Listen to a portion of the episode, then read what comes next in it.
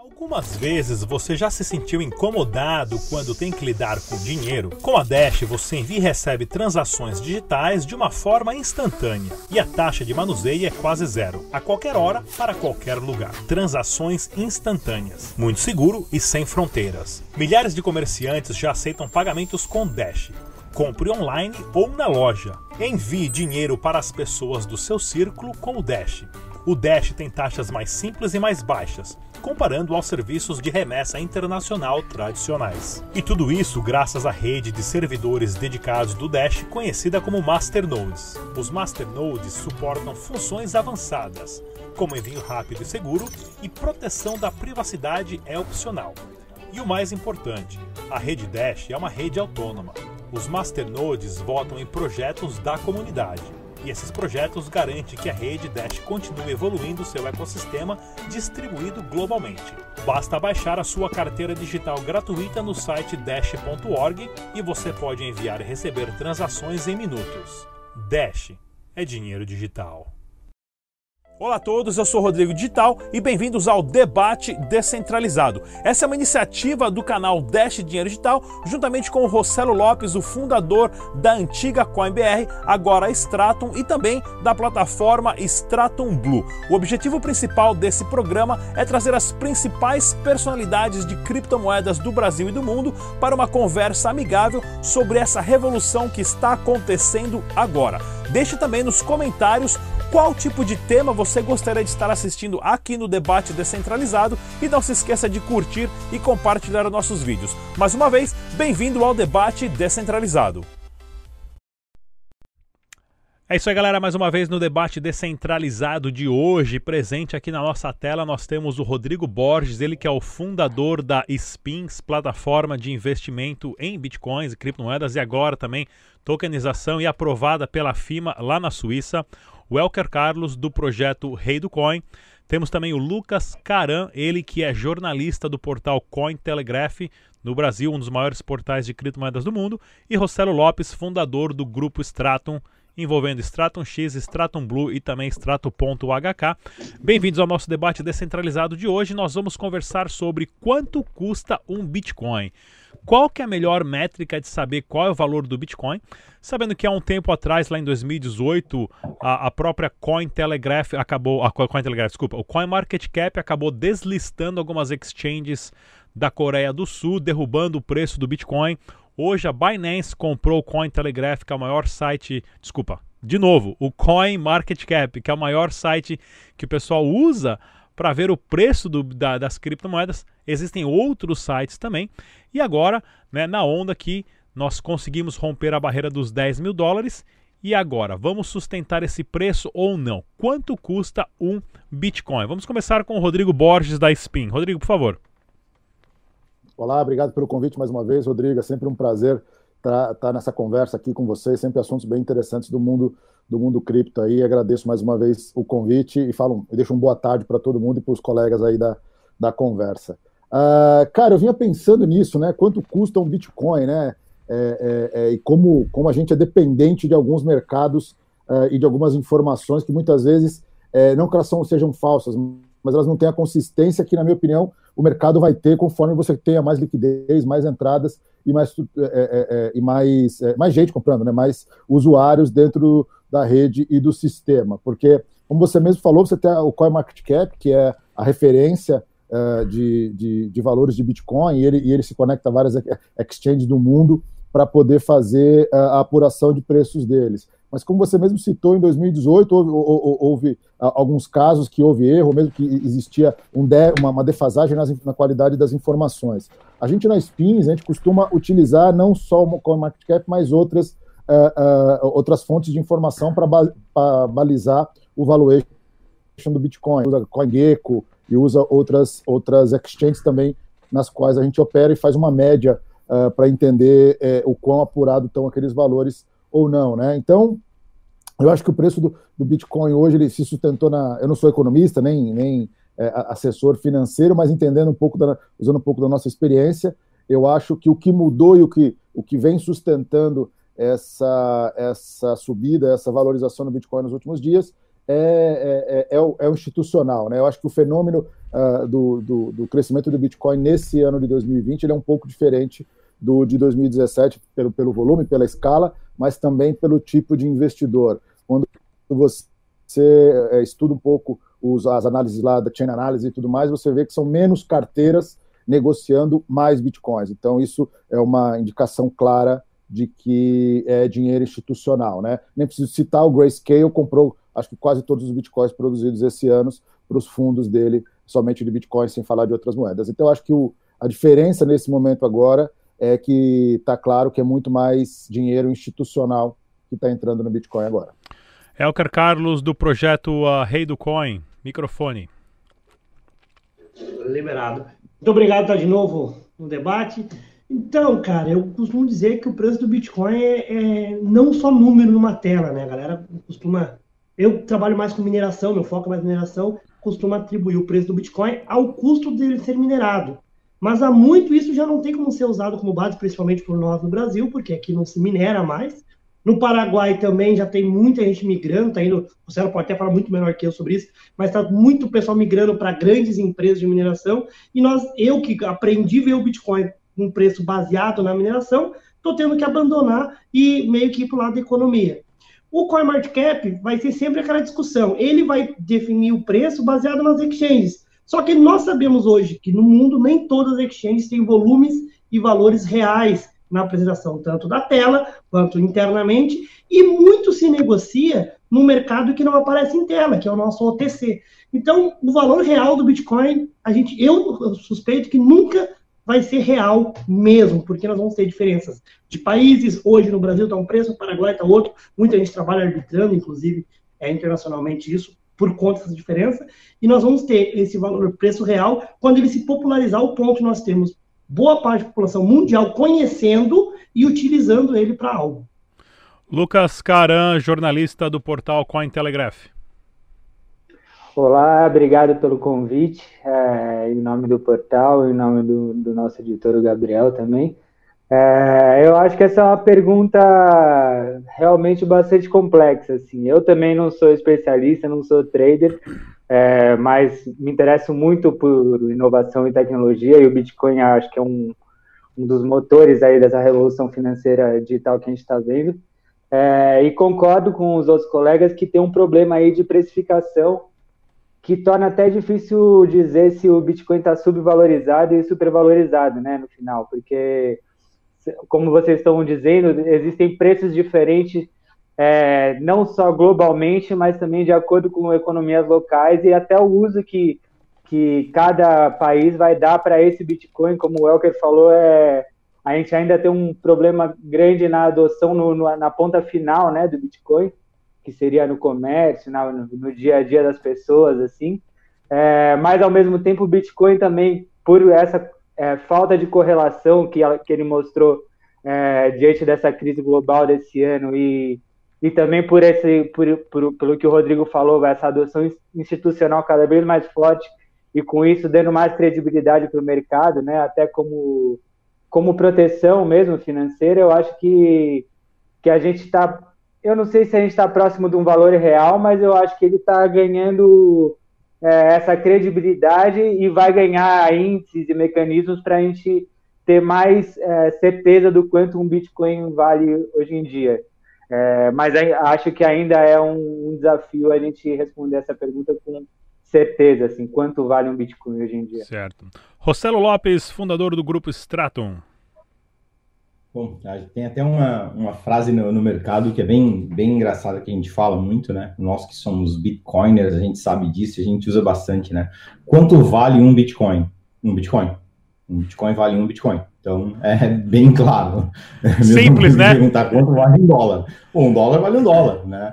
Agora, quando a gente fala de bitcoin, principalmente, Hoje a gente tem muito essa métrica, né, que a gente muito a gente falou, né, dessa questão do quanto vale o Bitcoin na exchange, quanto vale o Bitcoin em São Paulo, quanto vale o Bitcoin no Brasil, quanto vale o Bitcoin em Florianópolis e quanto vale o Bitcoin uh, na Inglaterra. Então, cada lugar tem seu próprio preço, cada mercado tem seu próprio preço e cada situação coloca-se seu próprio preço, né? Então, para as pessoas que estão chegando, que estão assistindo a, a, a nossa live agora, a melhor maneira de precificar o Bitcoin é justamente por quanto você está disposto a prestar um serviço ou vender o teu produto, por quantos Bitcoins você está disposto a receber. Começa a encarar quando você cobra um serviço, por exemplo, quando o Elker vai para São Paulo trabalhar lá na, lá na, Augusta, lá que ele trabalha lá na Augusta, em São Paulo. Então, o Elker, ele, num determinado uh, dia, ele está disposto a receber naquele dia 0,01 pelo por vender o corpinho dele, né, malhado, sarado lá na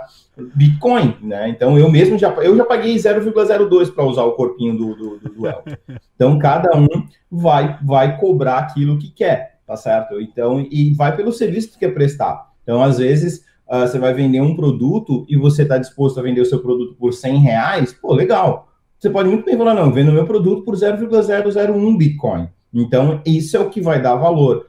E aí eu entro nesse aspecto justamente, né, do, de você ter a valorização do, do Bitcoin, a gente vai diretamente justamente no que a gente vê no mercado. Primeiro, como é que eu adquiro o Bitcoin de forma barata? Dessa forma, prestando um serviço e cobrando em criptomoeda.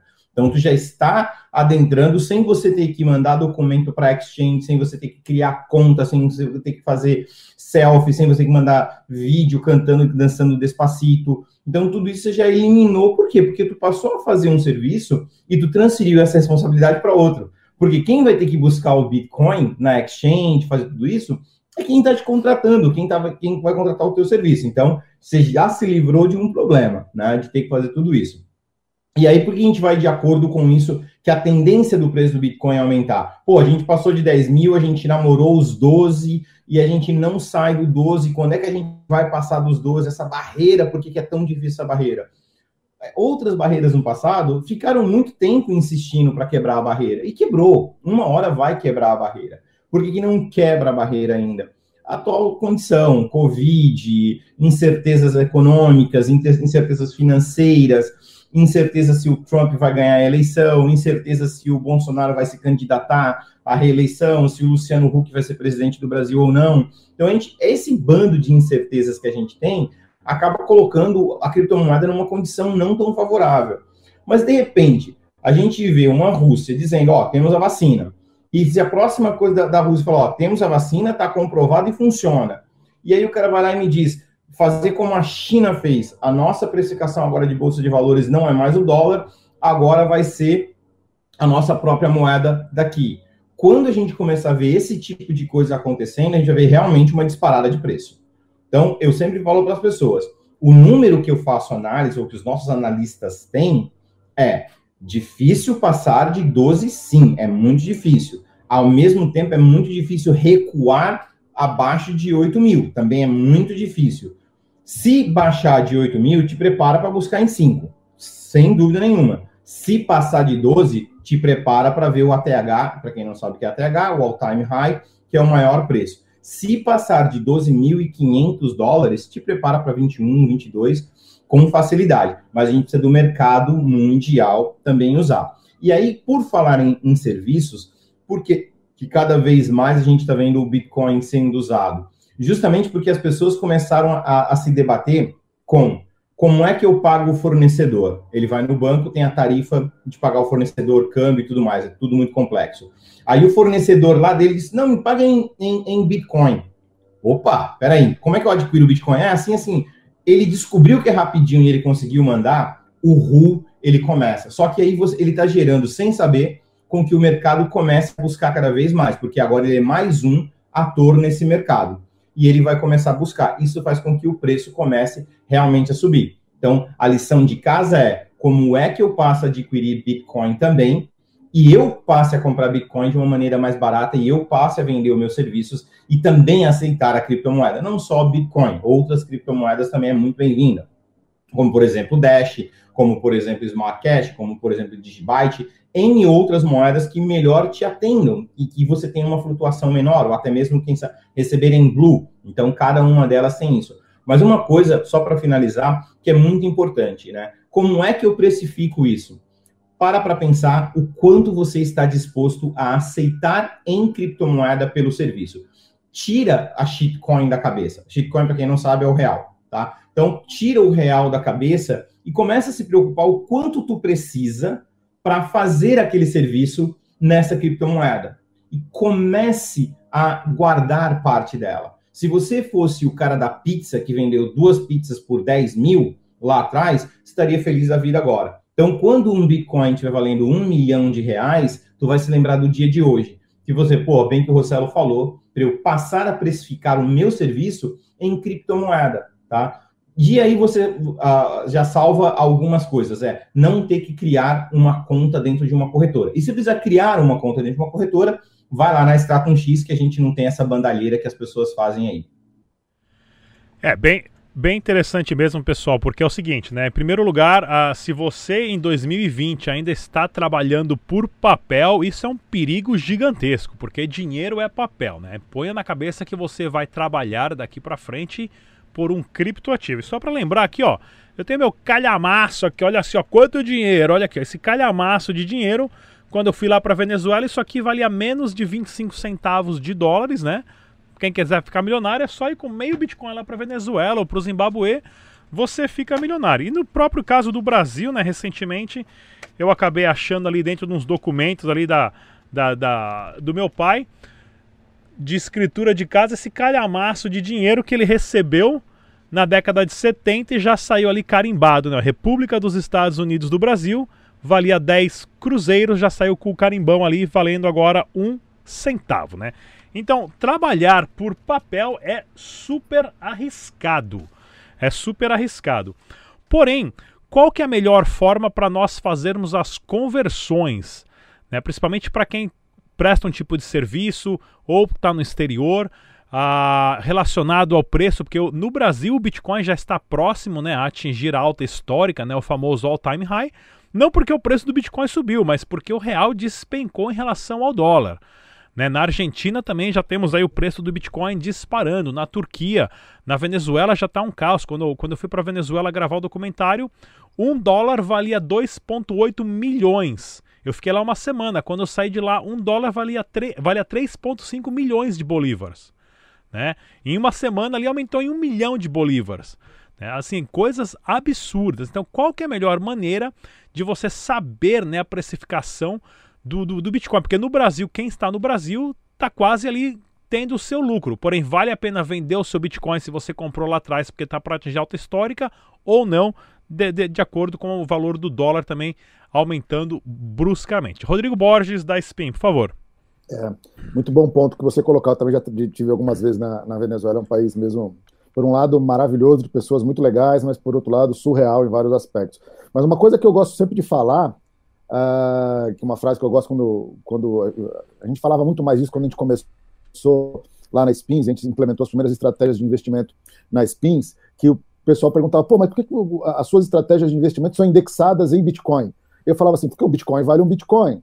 E as pessoas falam, não, mas ele variou. Eu falei, não, o, o, o, Bitcoin não variou. O que, o que desvalorizou foram as moedas em relação ao Bitcoin. Então, o, o dólar passou a valer mais Bitcoins. Ponto. Ele, ele perdeu valor, o Bitcoin não. Esse é o, o, primeiro ponto, né? E o segundo ponto, que é aquilo que você falou das conversões, né? Um fenômeno que a gente vem, vem assistindo de uma forma bem interessante é, é o uso da, da, da, tanto do Bitcoin como uma forma de, de, reserva de valor, né? Eu tenho, a gente tem estudado muito isso na Spins, até por, um, por uma estratégia nova que a gente, que a gente lançou de, de, de proteção de capital, que a gente atrela Bitcoin, ouro é, e dólar dentro de um mesmo produto. Mas por que isso? Porque cada vez mais, apesar da, da ideia do Satoshi, de São Satoshi lá, de criar um meio de pagamento, uh, e a gente quer que isso aconteça, isso vai ser um, um fator importante para a utilização em massa do Bitcoin, o que eu vejo é que durante a evolução da, da, vida dele, vamos chamar assim, ele vem assumindo características muito próximas ao ouro, de certa forma. Uh, tanto na, na, cotação dele, porque isso é um fator que também acontece no mercado de ouro. Existe um preço global de ouro, mas não necessariamente esse é o preço global que é pago lá no norte do Mato Grosso, numa mina que o cara vai trocar o, o, a pepita de ouro ou o pacotinho de ouro por um saco de farinha entendeu? Aquele valor é dado na hora. Então, é outra característica similar que o, o Bitcoin vem, te, vem tendo, ou seja, você tem um preço base, que é uma referência uh, uh, uh, de negociação, mas cada situação, cada negócio, cada negócio de OTC, uma coisa que eu acho ruim também, eu não sei quem acompanha é, é, aquele, aquele, aqueles é, Bitcoin Whales, né, lá da, do Twitter, que o cara fica falando, ah houve uma movimentação de um bilhão de dólares em Bitcoin, tantos Bitcoins.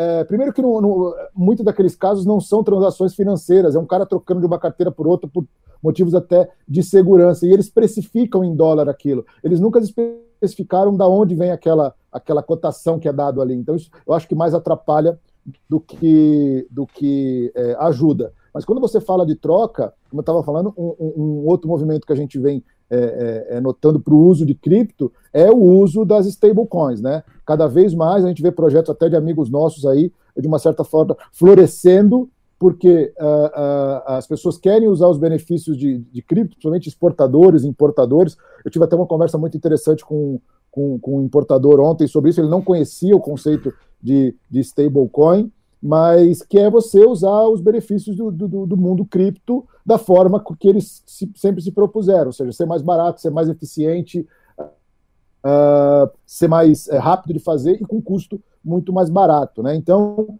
uh, uma coisa que, que fica claro principalmente quando você fala de, de, de, de valores ou, ou, de moedas internacionais, né? Cada vez mais eu vejo as pessoas ganhando consciência que elas podem usar tanto o Bitcoin para suas transações, e isso é recomendável, como também eles podem começar a pensar tanto em usar para é, é, relações de compra e venda, quanto para mesmo poupança, né? Durante muito tempo, existe uma. A gente sabe que daqui a pouco existe uma grande chance do dólar, de outras moedas de, é, despencarem, mas durante muito tempo o pessoal guardava dólar em casa. E hoje eles começam a descobrir que, porra, eu posso guardar dólar de uma outra forma, através de uma stablecoin com todos os benefícios das criptos. Então, uh, uh, uh, o que eu costumo dizer é que é um mundo em transformação. Essa indústria é uma indústria nova, é a mais nova indústria financeira do mundo que eu conheça ela ainda está em transformação e quem diz que sabe totalmente que, o, que, o que vai acontecer daqui 5, 10 anos, ou está sendo desonesto ou está errado. Né? É, é, a gente sabe que é um processo que vai. O aprendizado a cada dia, o desenvolvimento dele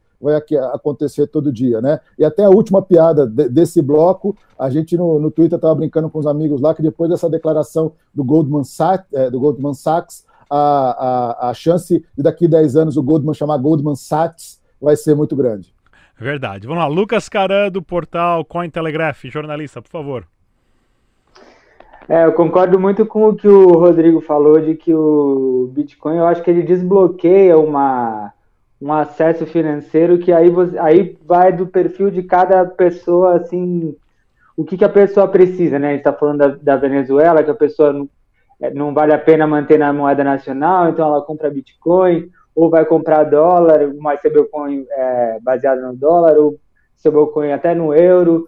No Brasil tem stablecoin no, é, no real. E eu gosto muito também de uma analogia que fazem, às vezes, que é do Bitcoin com a internet, né? Eu acho que a internet ela também desbloqueou uma acessibilidade assim a, a uma série de serviços, né? Inclusive outras revoluções foram de, é, desbloqueadas pela internet, como na indústria musical, cultural, do, dos, dos, filmes hoje em dia, de, de, séries, e tudo isso, se você pensar, também começou lá com eu, na minha geração, eu também ia na banca comprava CD é, com 1.500 horas de internet, isso começou de um jeito muito pequenininho, assim, que tu, ninguém sabia usar e-mail, e hoje se tornou realmente, é, faz parte do, do da, da básico, assim, da vida de muitas pessoas, assim. Eu acredito que o Bitcoin desbloqueia, desbloqueia também essa, essa acessibilidade a um universo financeiro e, e acho que exige também das pessoas uma, um mínimo de educação financeira ali para poder para poder se preocupar com, com o próprio patrimônio, digamos assim, que é o que a pessoa ganha no salário ou o que ela tem na, na, conta do banco, e, e dar uma possibilidade dessa pessoa transformar isso como ela achar melhor, assim, se vai ser com um investimento numa moeda que é um investimento em tecnologia, ou se ela vai trocar porque a moeda é, fiduciária do país dela, como real nesse ano, está em, em, tipo, em, decadência, ou, ou como ela quiser. Eu acho que isso é uma, é uma das qualidades do Bitcoin e essa acessibilidade, porque realmente com as contas globais e as exchanges até do Brasil, você tem um acesso assim quase ilimitado a, a outros é, ativos digitais que, que que componham melhor o seu perfil financeiro mesmo. Elker Carlos, do projeto Rei do Coin.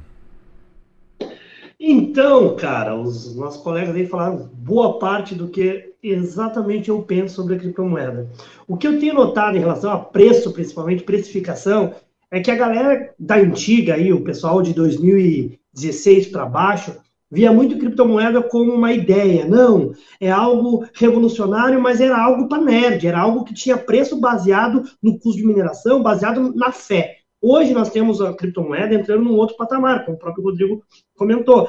O importador está descobrindo a criptomoeda, a tecnologia, nós temos governos descobrindo na, no blockchain, na tecnologia em si, a, inúmeras possibilidades, e aquilo que se praticava antigamente de guardar dólar para garantir alguma coisa no futuro, a gente viu que é inviável, até mesmo na Argentina, que o pessoal não, não pode sair com o dólar do país. Eu sou de Florianópolis, tenho, é, tive comércio, tive restaurante em Florianópolis, e os argentinos, uns dois anos atrás, sofreram porque eles não conseguiam utilizar o dólar que era um deles no Brasil, porque o governo impedia. Então, a saída também que existia de, beleza, não vamos ficar na moeda local, vamos ficar no dólar porque é global, está morrendo, porque a China também começou a fazer o próprio mercado com a moeda deles. Então, hoje o Bitcoin, ele vem para quebrar fazer uma nova revolução. Foi aí, passamos do escambo, passamos por ouro, passamos por petrodólar, dólar, e agora o Bitcoin, a evolução. Para que, que ele vai servir, que eu acho que é a grande questão. Porque muita gente fala, Bitcoin é para meio de pagamento. Beleza, ele foi criado inicialmente, a ideia é legal, mas hoje, para meio de pagamento, não é o que é mais explorado. E muita gente ficava bravo, por exemplo, um tempo atrás, principalmente os maximalistas, quando a pessoa falava que estava no Bitcoin para ganhar dinheiro. Não, porque você não pode estar no Bitcoin para ganhar dinheiro. Você tem que estar no Bitcoin pela revolução. Não, pode sim estar para ganhar dinheiro. Porque você pode sim tirar um dinheiro, que uma moeda que tem um limitador tecnológico de quantidade no mercado. Se você tira, você vai ganhar dinheiro com ela. Porque quanto mais pessoas tiverem acesso, mais ela for utilizada, maior vai ser a procura e menor vai ser a oferta, porque você está retirando moeda do mercado. Então, eu acho que quando nós conseguirmos equilibrar os maximalistas, que já estão agora meio que parelho com, a pessoa, com o pessoal de investimento, com o Rodrigo Borges, próprio Rossello Cablu, querendo ou não, faz muita força nessa parte de, de manter moeda parada, e equilibrar também com quem utiliza, seja para importação, seja para remessa internacional. Eu mesmo, quando tive na Europa, tive problema com banco para mandar dinheiro. Cara, Bitcoin foi 10 minutos. Liguei para um P2P no Brasil, estava do lado de um P2P em Madrid, um depositou para o outro, deu broadcast, peguei o dinheiro e fui gastar. Então, o dia que nós tivermos o equilíbrio entre quem ama a tecnologia e tem muito para desenvolver pela moeda, porque a moeda ainda é nova, está tá crescendo os dentes, digamos assim, uh, tem muito que evoluir. O cara da tecnologia conseguir sentar com o cara do investimento e ver a moeda como um ouro, como se vê o ouro, por exemplo, e também sentar com as pessoas que precisam somente no dia a dia, que não querem saber. Muita gente não quer saber o que é Bitcoin, não quer saber o que é blockchain, quer utilizar das facilidades que, eles, que isso traz. E eu acho que é esse, quando isso virar foco, que as pessoas pararem de querer obrigar as pessoas a entender o que é blockchain para utilizar e simplesmente permitir o que os aplicativos do Rossello faz, por exemplo, que é, você quer comprar? Vai ali, faz o registro, tu não me passa documento, não passa vídeo, não passa nada, eu vou cumprir a lei, mas vou fazer mais simples possível para ti. O que eu faço com a Forestake, o cara pegar uma moeda shitcoin que não tem valor nenhum, mas ele quer apostar nela e quer deixar lá guardado mas as pessoas, o maximalista tinha a ideia de obrigar a pessoa a entender o que era cripto. Isso está mudando. Isso mudando, preço vai, vai explodir, né? não, não tem como a gente adivinhar o futuro, mas eu tenho certeza absoluta, minha vida está nisso, que o Bitcoin não tem uma, uma parede de 12.500 e quando passar vai muito acima, o uso vai aumentar muito como está aumentando, e nós vamos ter aí realmente uma revolução mais pública maior, que as pessoas vão falar mais sobre isso, e não vai ser como alguns repórteres do Brasil falam que Bitcoin não é dinheiro, é, que Bitcoin não é palpável, que Bitcoin não é utilizado. Eu acho que vai ter uma grande revolução nos próximos um, dois anos, já vão ter muita diferença nisso aí. Rossello Lopes, fundador do grupo Stratum. Assim é verdade, né? O Welker falou umas coisas bem legais, o, o, o, Lucas, né? O Rodrigo. É bem interessante que realmente a gente, a gente não pode exigir dessa criança, né? De, de de 11 anos de idade, cara, que, que já possa sair dirigindo sozinho, que já possa tomar, fazer uma série de coisas. O Bitcoin é muito novo ainda, a criptomoeda é muito nova ainda. E realmente tem muito, que o Elker falou, tem muito que ser explorado, muito. Até mesmo no caso do, do, do próprio do, do, Rodrigo com a Spins, a quantidade de coisas que a Spins vai poder explorar no futuro em termos de tokenização, de criação de novas moedas, de criação de vamos falar de moeda privada, né? Então, se amanhã os produtores de soja decidirem criar a moeda deles próprios, vai lá na Spins e deixa que os caras criem tudo para ti. Você não precisa ser especialista nisso. Pronto, criou a tua própria moeda, teu próprio ecossistema. Então tem muito que crescer ainda, né? mas é bastante coisa. E tem muito que ser explorado. Então, o Elker deu exemplo, pô, eu queria utilizar. Há uns anos atrás, não dava para usar criptomoeda todos os dias. Agora dá para usar. A gente desenvolveu métodos onde é possível usar todo dia. Então, eu tenho uma band aqui de pagamento que eu pago o meu cafezinho com criptomoeda. Então, ah, qual é o próximo, o próximo passo, né? Eu vou dar uma ideia agora para todo mundo aqui que vai ter muito cara que vai querer me matar. Qual que é o ideal agora? O próximo passo é, você tem um masternode lá, você tem um node rodando lá com, com a Forestake, é, essa, esse masternode ele está criando moeda todo dia, porque é exatamente isso que um masternode faz. Essa criptomoeda, tu vai vender ela e vai colocar numa band diretamente para tua mulher. Então é assim, a máquina de fazer dinheiro, ela existe. Tu só precisa aprender a usar e como utilizar ela, né? Aí é o seguinte, quando você ensina isso, quando você mostra para tua mulher que ela tem uma band de pagamento, você tem uma máquina que fica gerando dinheiro, que cai direto ali para ela, nunca mais ela vai querer uma bolsa da Louis Vuitton tua, cara. Ela vai querer máquina de imprimir dinheiro, Magrão. Então, para tu ver como é possível já. E olha, quando a gente junta toda essa tecnologia, eu dei um exemplo muito simples, muito rápido. Tá, então quer dizer que eu tenho um masternode rodando, gerando criptomoeda, eu pego criptomoeda, vendo numa corretora e posso mandar num cartão ou numa band de pagamento para o meu filho que está estudando inglês lá no Canadá. Exatamente. Então, você vê, é um, é um método muito simples da gente fazer, mas ainda precisa transformar isso de uma forma fácil, simples de entender. Hoje, ainda só para tech uh, experts, ainda precisa a gente pegar na mão para fazer tudo isso acontecer, mas o caminho já está correndo. E, de novo, a gente entra nessa questão de uh, como prestar o serviço, ou como passar a executar um serviço recebendo tudo isso. A gente tem todo um desafio de regulamentação, a gente tem todo um, um bando de desafio de, de, governos entenderem, de economias imprimindo dinheiro e dinheiro, como o, que o Rodrigo acabou de mostrar. Lá no Zimbabue, amigo, tem uma, tem uma, uma, uma nota de um trilhão de, de, de Zimbabue dólar, tá? Para ter uma ideia do que é uma economia mal feita. Aí quando a gente olha o Bitcoin, é o inverso. Aqui corta-se a quantidade de criptomoeda que vai existir, e é 21 milhões, estamos 18 milhões e alguma coisa, e daqui a uns anos não tem mais. Olha ao ponto que chega. A primeira coisa que, por exemplo, se alguém chegar para a Spins e falar, olha, Spins, eu queria criar minha própria criptomoeda e vai ser, eu quero criar quantas criptomoedas eu quiser porque eu, eu quero fazer isso. A gente tem, eu tenho certeza que a Spins vai falar, não era esse o propósito. Ela tem que ter uma garantia por trás. Então a própria Spins vai te dar uma consultoria dizendo o seguinte, ó, não é por aí.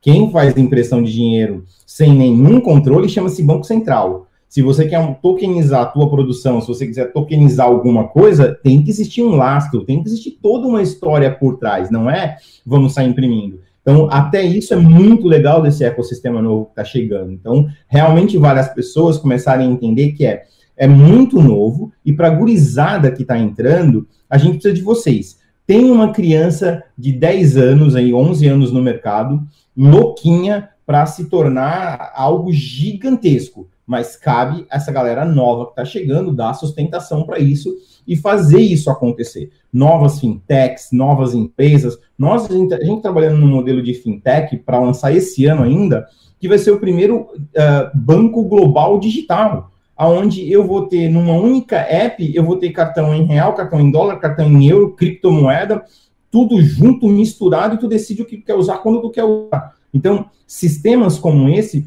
vão começar a, a surgir no mercado cada vez mais. Mas o ponto principal para todo mundo que assiste esse vídeo, e a gente sempre repete em todos eles: se você não começar a aceitar criptomoeda a partir de agora, você jamais vai estar inserido nesse mundo por mais que tu receba a criptomoeda, eu sei que todo mundo tem conta para pagar, e infelizmente o camarada lá da esquina não aceita criptomoeda, mas se você tiver uma conta na TAR, se você tiver uma Band nossa, ou uma Band, um cartão nosso, você consegue pagar ele. a partir do momento que você começa a utilizar, tu já começa a fazer parte de uma economia que não, ela não vai parar, de um sistema novo que não vai parar. Então, a melhor coisa é você realmente começar agora, como falou, vamos comparar com a internet lá de 1995. Quem entendeu e quem partiu para frente, tá aí, é só olhar o Google, só olhar essas empresas que realmente apostaram no negócio. Então, o que tem que fazer é, como é que eu faço para receber criptomoeda? Como é que eu me insiro neste mundo? Ah, eu tenho que pagar minha luz? Beleza, eu pago a minha luz, vendo a criptomoeda, pago a luz. Eu faço isso, vendo a criptomoeda e pago. Porque ela sempre vai começar a subir cada vez mais. E por mesmo assim, se você não quer receber Bitcoin, recebe stablecoin. Recebe o RAS, porque o RAS é um para um. Recebe TrueUSD, recebe o USDT, porque é um para um em dólar. Mas começa a sair da casinha, começa a sair dessa, da, da senzala financeira para vir para esse outro mundo. Então você está em RAS, beleza, então tá bom, estou em RAS. Eu já estou numa criptomoeda. Não, tô, não quero uh, operar hoje. Tá? Você não perdeu valor nenhum. Então já é um bom começo você entender como é que vai ser todo esse sistema. Mas precisamos de pessoas começarem a receber criptomoeda para justamente a gente começar a ter uma noção e parar de usar dinheiro de papel, como o Rodrigo falou. É muito importante a gente começar a utilizar essa no, esse novo sistema de dinheiro que existe no mercado. Vamos lá, pessoal. Conversando sobre reserva de valor, o ouro, que inclusive nessas últimas duas semanas bateu recorde na sua alta histórica. Nunca na história desse planeta o ouro teve um valor tão alto, bateu aí 2 mil dólares por onça de ouro. E é uma reserva de valor que é usada uh, entre nações há mais de 5 mil anos, né? mesmo tendo as suas desvantagens hoje no mundo moderno em relação à divisão, apagamento e falsificação, o ouro sim é uma reserva de valor. No Brasil, uh, nós já temos, no Brasil e no mundo, nós já temos o início da inflação e da superinflação global que vai, assim, literalmente varrer nações do mapa. Né? Um dos exemplos é a nota de 200 reais. Né? A nota de 200 reais nada mais é do que o governo falando para você que as suas notas estão cada vez valendo menos, o seu dinheiro está perdendo valor e a forma que o governo tem de roubar, né, de roubar cada indivíduo que tem a economia financeira organizada, porque todas as pessoas que sabem ser economicamente, sabe poupar, ou aquele famoso cara mão de vaca, ele passa a ser roubado pelo governo pela inflação. Porque o cara fez tudo certinho, juntou dinheiro, está tudo guardadinho, porém a inflação vem e come isso, né? E como hoje vocês veem, qual que é a melhor reserva de valor que as pessoas podem usar para se proteger contra essas lambanças e bananagens políticas que está acontecendo em uma atmosfera única, né? Porque nós não podemos mais pensar em Brasil ou China ou Estados Unidos, mas sim em uma esfera global, porque o Bitcoin mostrou para gente que as fronteiras imaginárias realmente não existem, principalmente agora para a parte de pagamento. Vou começar com o Rodrigo uh, Borges da Spin, por favor. Legal. Uh, só um, só um, eu faço uma piada, Lucas, quando você falou uh, duas coisinhas, né? Eu comecei a vender, eu passei grande parte da minha carreira vendendo software para banco, né?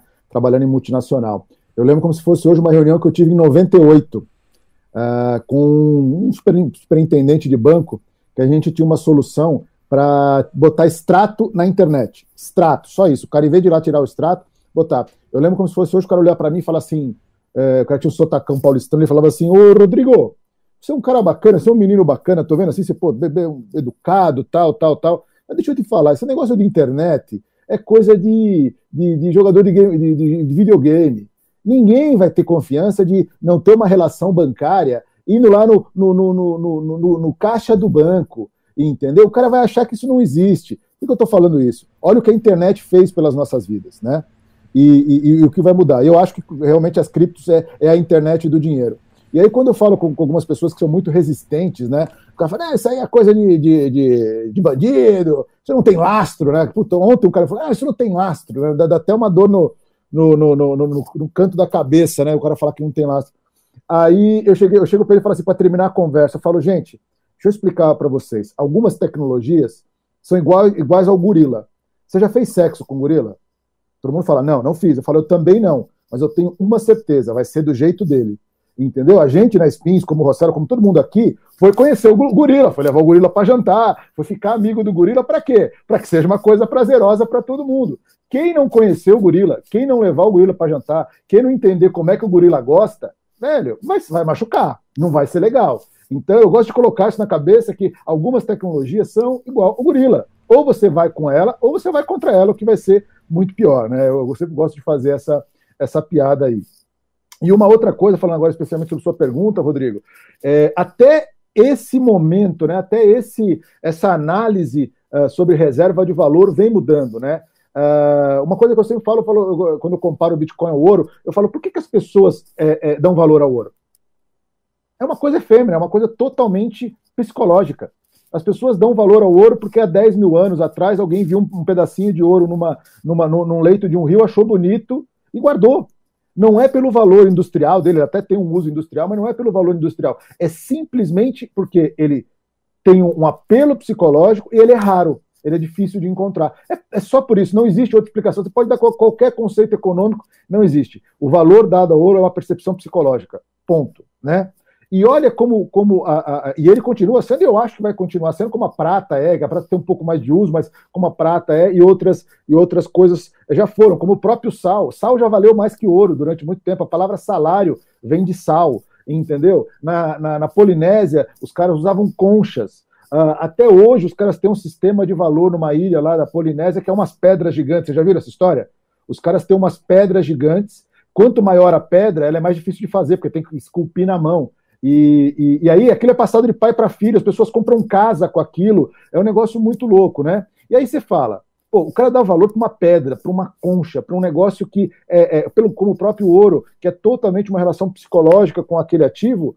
Olha o que nós temos na mão. A gente tem uma tecnologia que vai mudar a vida das pessoas entendeu? Não estou sendo ufanista, mas vai mudar a vida das pessoas. Você tem um valor intrínseco na rede do Bitcoin e de outras, como o próprio Ethereum, você tem um valor intrínseco ali do, do serviço que aquela rede te presta, que é muito mais tangível do que qualquer coisa dessas que eu falei para vocês.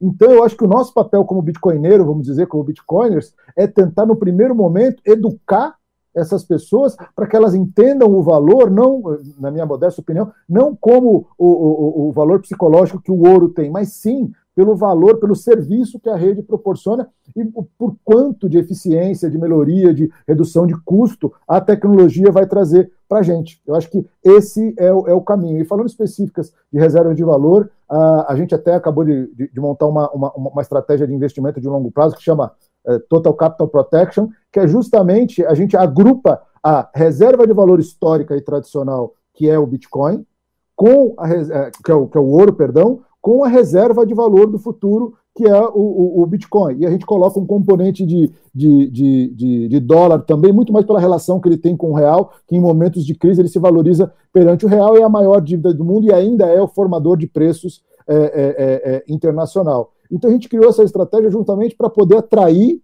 é, é, é, o cara que não é do mercado, né? Porque quando você fala, você está colocando dinheiro em ouro, o cara ele, ele consegue formar um, um, um, pensamento mais fácil. E a gente colocou um pedaço ali de Bitcoin para o cara começar a entender. Investimos muito em, em educação, em treinamento, em convencimento com a boa informação. Né, com a informação correta, com a informação justa e com a informação sincera sobre o que essa tecnologia vai mudar a gente, não só na área financeira, eu não tenho dúvida de que o Bitcoin vai mudar a nossa vida na área de saúde, na área de logística, na área de eh, guarda de informações, de política e em várias outras aí. Então, se eu pudesse apostar, eu apostaria em ouro, Bitcoin certo. e outros metais. Elker Carlos, por favor.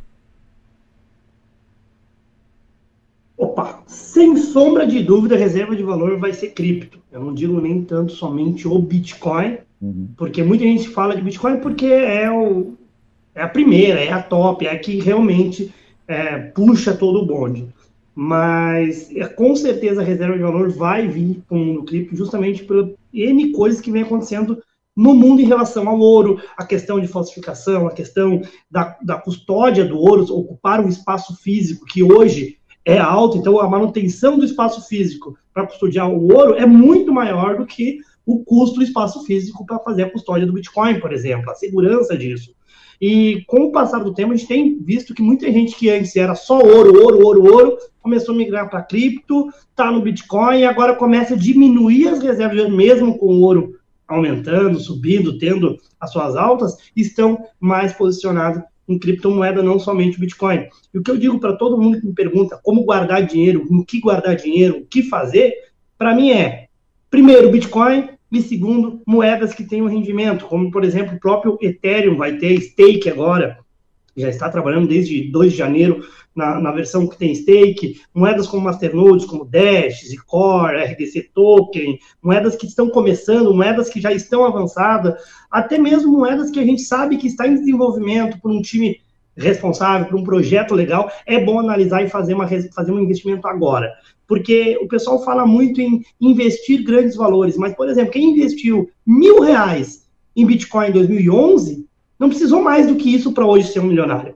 Então, fazer uma reserva de valor bem distribuída, com uma carteira boa em cripto, eu acho que não vai ser tão longe esse futuro, não. Esse futuro está logo ali, porque muita gente está abrindo olho para isso. Muitas pessoas que tinham é, todo o patrimônio investido em imóvel, em Floripa mesmo, conheço bastante pessoa que só tinha imóvel, nunca comprou nada além de imóvel, porque os pais ensinaram ela que imóvel, terra é a melhor coisa do mundo. Hoje já começaram ter algumas surpresas com colocando 1%, meio por cento do patrimônio em cripto, e aí vem a valorização, e aí eles olham para o imóvel dele que está lá e que está sendo depreciado pelo inquilino, e que foi depreciado agora pela Covid, porque não tem locação, porque não está tendo turismo, e aí a, e a cripto, durante toda essa, essa crise que nós estamos tendo, o Brasil pegando o real, jogando mais para baixo com a nota de 200, mostrando, na verdade, jogando a parte não, já estava embaixo, só mostrando para as pessoas que, ó, a nota de vocês já não vale mais. Aquele um real sumiu, agora só tem nota de dois.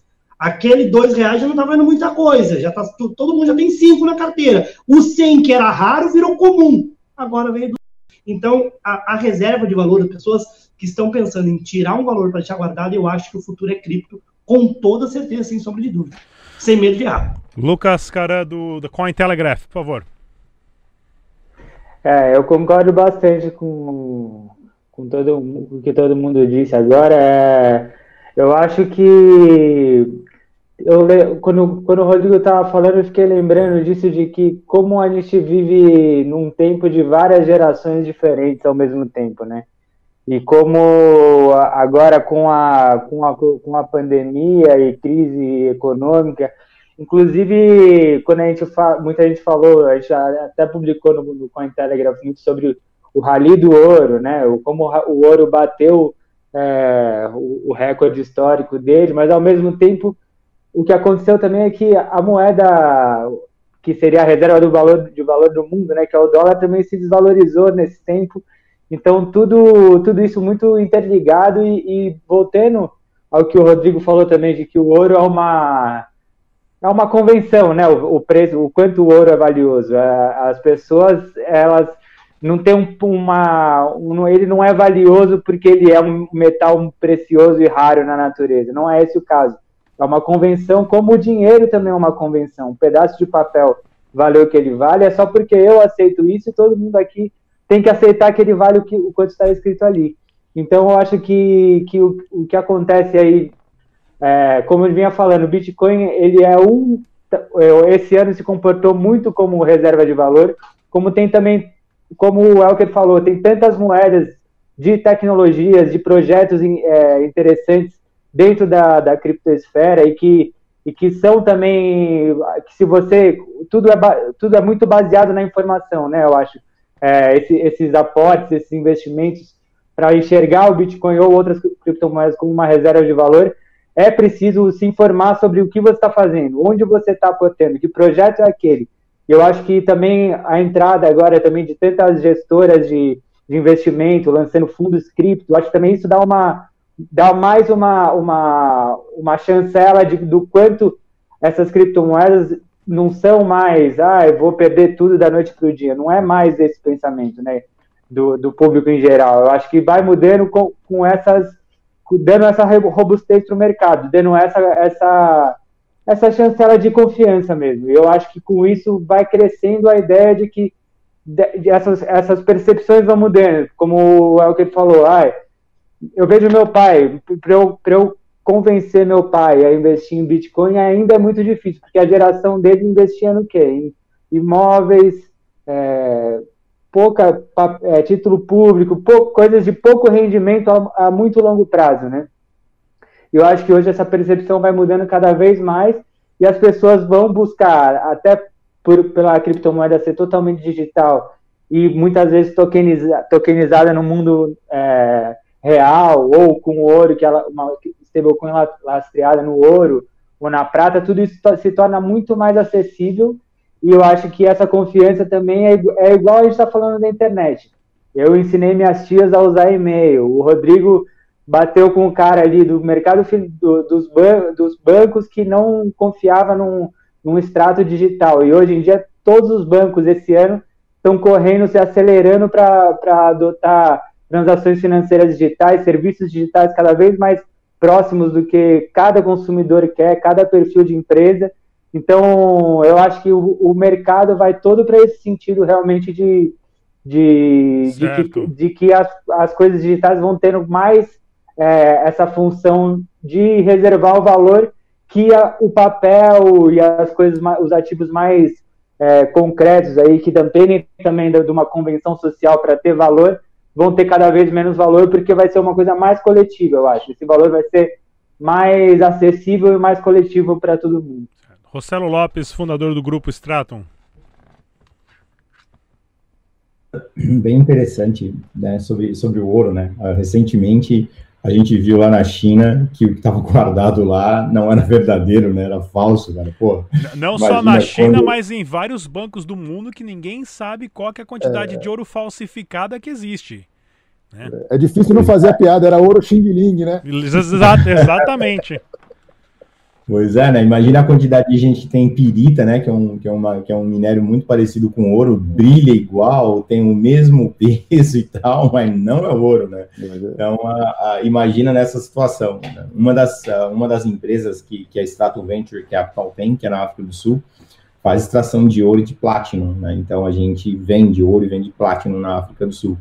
E, e, e a gente sabe, é o que o Rodrigo falou, no nosso caso, que a gente está fazendo isso, é industrial. A gente não olha o ouro como uma reserva de valor. Extrai e vende para a área industrial, para fazer equipamento, material cirúrgico, placa de circuito impresso. A gente não olha como, uma, como, como isso. Eu, pelo menos, quando fui visitar lá, é engraçado você ver esse tipo de coisa, quando você está tratando aquela extração com isso, né? E na outra ponta, eu tenho a sorte de estar na área de criptomoeda ali eu sim eu vejo uma reserva de valor, né? Aí sim eu estou vendo realmente algo que tem uma certa sustentação. Até porque muita gente usou o ouro como reserva de valor e a gente sempre fica naquela pergunta, de novo, usando o background de conhecimento que eu tenho da África do Sul, o, o diamante, ele é extra valorizado e super valorizado porque várias empresas que lidam com diamante querem ele no valor alto. Então tem muita empresa que compra e deixa guardado no cofre o diamante para poder manter o preço no mercado. Basta a gente olhar o que aquela, aqueles caras ali, né? Não é nem para falar que aquilo é um grupo, né? A OPEP está mais ali para uma quadrilha do que para outra coisa. Então você vê, você vê o cartel do, do, do, petróleo no mundo, no caso da OPEP, os caras controlam o preço para definir se o preço está bom, se o preço está ruim, para manter sempre o preço subindo. E aí a gente vê essa questão do ouro, o ouro ele é determinado porque alguém falou. Aí, já que a gente falou de alta e tudo mais, Rodrigo, eu vou fazer rapidinho, prometo que é rápido, eu vou fazer Queria que você fizesse um compartilhamento da minha tela. Eu vou compartilhar aqui. Vocês devem estar vendo, né? Isso foi um relatório que a gente fez, que a gente faz todo mês, né? A gente vem acumulando. Então, para quem não sabe, a, a, aquele YTD ali significa uh, year to date. Então, a gente comparou o mundo convencional com duas criptos que a gente tem no mercado, no caso da Blue e no caso do, do Bitcoin. O Blue, que é o, o, o Stratum Blue, é, a nossa criptomoeda, que é uma composição de várias criptomoedas. E aí a gente tem ali o acumulado até agora 83%, o Bitcoin 57%. A gente olha, olha o ouro, olha a Nasdaq e olha o resto, né? Então, a, o acumulado, olha o próprio óleo acumulado, os brasileiros, olha aí a, a, a Ibovespa acumulado. Então, você vê uma situação como essa, de mesmo o ouro tendo uma certa performance, que foi sensacional, né? Ainda não chega próximo do que é isso no começo de janeiro até agora. É covardia pegar de 10 anos do ouro e 10 anos da criptomoeda. Não vale. Aí seria não, não, não dá para empurrar bêbado ladeira abaixo, né? E não, tem condições uma situação como essa. Mas para que as pessoas possam ver, no caso de criptomoeda, sim, e aí por que, que eu acho que uma reserva de valor como essa do Blue é sensacional? Primeiro porque é a composição de vários ativos que estão ali dentro dando lastro, tá? Então, o Blue tem um lastro, e esse lastro hoje está ali composto de várias criptomoedas. E só para eu poder finalizar até mesmo esse tipo, eu vou mostrar uma coisa bem interessante para as pessoas poderem ver. Uh, tá aqui, deixa eu já vou compartilhar com, com, com vocês. Cadê aqui compartilhamento?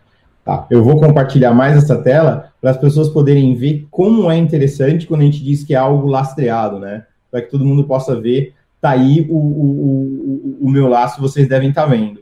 Então a gente está vendo o lastro do Blue, como que ele é feito. Então eu tenho 50% em Bitcoin, isso foi só do mês, tá? Esses, no caso da performance, está mostrando ali, foi no mês de julho. E muita gente conhece só o Bitcoin, né? Ah, o Bitcoin, Bitcoin, Bitcoin. Só que quando eu olho a ADA Cardano, por exemplo, ou a Link, no mês de julho, ela teve uma performance de 71%. Aí é aquilo que o Elker falou. De repente, pegar uma criptomoeda onde tu tem um masternode rodando, então tu investiu pouco no masternode, você pode investir em apostar em vários masternodes, e aí tu pegou uma criptomoeda que tinha, pode ser uma performance, ela pode ser que ela vai, então você consegue apostar melhor em outras. Então o Bitcoin não é o rei da cocada preta que todo mundo está achando que é. Então você consegue muito bem fazer uma mescla de várias coisas. E sabe qual é o mais legal de tudo? O ouro, se você é aquele cara, não, eu vou, eu vou, eu vou fazer o meu lastro, tudo em ouro, eu vou deixar aqui guardado em ouro. Só que aí tu descobriu que o Brasil não é mais o lugar para tu morar, né? E você tinha, você bonzinho, 5 quilos de ouro guardados na tua casa. Sabe como é que você vai fazer para levar esse ouro embora? Você vai pedir permissão. Isso mesmo. Você precisa pedir permissão para o Banco Central do Brasil a deixar você tirar o ouro do país, meu amigo. Vai pagar imposto, vai pagar imposto. Pode ter que explicar muita coisa ainda, porque se não tiver tudo vai redondinho, não sai. É, não sai. Tu vai pagar imposto, mas o ouro é teu. Mas como assim? O ouro é seu. Não importa, tá? E para que outros saibam também, isso acontece na África do Sul e também acontece no Brasil, tá? É o mesmo procedimento. Se de repente a, o Covid uh, matou a tua sogra e tu resolveu enterrar ela no quintal da tua casa tu tá cavando ali no quintal da tua casa e tu acha ouro. Olha só, não é porque o quintal da tua casa é tua casa que o ouro que tá ali é teu, tá, amizade? Tu tem é. que comunicar ao governo brasileiro. Você, Direito de lavra. Hã? Direito é. de lavra chama isso. Exatamente, não é assim que funciona. Uhum. E quando você minera criptomoeda, máquina é tua, chave privada é tua, chupa Receita Federal. É mais ou menos uhum. por aí, tá? Então, para tu entender como é, como é que as coisas são realmente muda, né? Então, quando a gente vê uma performance de uma criptomoeda, onde num mês ela tem quase 36%, no caso do Blue, mas o Bitcoin foi só 24% no mês. Então, você consegue ter reservas de valores muito mais fáceis, muito mais tranquilas. Então, isso foi um exemplo bem básico uhum. para as pessoas verem que não ficar vidrada demais somente né, no ouro, no ouro, no ouro, que todo mundo é assim. Uhum. Vale a pena ter um pouquinho? Vai vale, vale, vale a pena ter aquele outro vale, fazer uma diversificação geral é legal. Então eu dei só uma dica justamente isso. Pô, eu falei, olha, vai lá na Forestake, pega lá um masternode que tu acha que vai ser, pesquisa sobre isso e, tu, e, sobre a criptomoeda, e aí sim cria a tua reserva de valor. Sobre fazer reserva de valor e guardar em ouro, amigão, lembre-se, se você tiver que ir embora do seu país, pode ser que você não possa levar o seu ourozinho embora. Ou pior, pode ser que você tenha um, um lingote de ouro que não é ouro, que é pirita. Né? Então, realmente, o Rodrigo, até o Rodrigo, como o Rodrigo conhece mais a história americana, o Rodrigo pode falar de uma coisa eu deixo ele até fechar o bloco com isso aí, que é justamente muita gente ainda no mundo acha que o dinheiro que está na rua é garantido por reserva de ouro, né? E eu acho que isso aí já tem alguns anos que não 73. vale mais. 71, foi em 71. 71 é. Ô, Rodrigo, posso só falar uma, uma Por favor, fala, Borges. Desculpa interromper, que o, o, o Rossello falou muito bem, a gente não abordou aqui, mas eu sempre lembro. Uma coisa que as pessoas levam pouco em consideração é um aspecto pequeno, mas muito importante de você investir em, em, em criptos em geral. Você torna o seu investimento global. E por que você fala que torna global? Torna global porque quando você investe na, numa plataforma pô, excelente como é, é, é, a Stratum, a Blue, ou na Spins, ou em qualquer uma dessas, você está é, é, usando o argumento mais é, forte que São Satoshi colocou lá. Você está tornando o seu valor, o que você gera pelo seu trabalho, de novo nas suas mãos. Você pode decidir aonde e como usá-lo. Vou dar um exemplinho, como ele falou. Imagina que você é um cara que está guardando dinheiro para o seu filho. Você está guardando dinheiro para virar uma poupança para ele, para ele estudar fora, quando você, quando você, quando ele tiver idade para isso. Você vai guardar numa poupança no Brasil? Você tem ideia do custo que você vai ter para remeter esse dinheiro via sistema é, é, é, financeiro tradicional? Cara, guarda em cripto. Se não quer Bitcoin, guarda em Tether ou em USDC, guarda em dólares que ele vai usar, que você vai poder remeter esse dinheiro é, para ele, que não é divisa. Não vem alguém me falar, ah, você está falando de remessa ilegal. Não. Banco Central não considera criptodivisa. O Banco Central regula divisas. Enquanto não for divisas, não existe remessa internacional, pelo simples, pelo simples fato de que, ou seja o Bitcoin ou qualquer cripto, ele não tem localização física, ele está na nuvem, ele está em qualquer lugar. Então, quando você. É, isso, cara, você pode discutir com qualquer advogado, isso é, é, é, é fácil de, de, debater. Um dia pode existir uma lei contra isso, a gente tem que ficar esperto com isso, mas hoje não é. Então, quando você faz essa, é, é, essa sua reserva, essa sua poupança em cripto, quando você precisa mandar ela para alguém, ou utilizar ela no futuro, você pode utilizá-la globalmente em qualquer lugar do mundo. Isso é um aspecto muito poderoso que as pessoas levam um pouco em consideração. É isso aí, pessoal. Mais uma vez, lembrando, a criptomoeda só é sua se você tem acesso às 12 palavras, às chaves privadas, e hoje é o único bem que você pode possuir e transacionar em qualquer país do mundo. Qualquer outra reserva de valor não é garantida, pode ser confiscada ou roubada. Espero que vocês tenham aprendido algo aqui. Inclusive, eu vou deixar o link da Stratum Blue na descrição desse vídeo aqui, da, da, das plataformas da Stratum, para quem quiser acessar e tiver mais informação. E no programa de hoje nós tivemos presentes aqui o Rodrigo Borges, ele que é o fundador da plataforma de investimento e tokenização localizada na Suíça, a Spins o Elker Carlos também, da Forstake e do projeto Rei do Coin. Temos também o Lucas Caran, jornalista da Coin Telegraph no Brasil, e Rossello Lopes, fundador do grupo Strato. Mais uma vez, muito obrigado pela presença de todos. Até a próxima, pessoal. Tchau!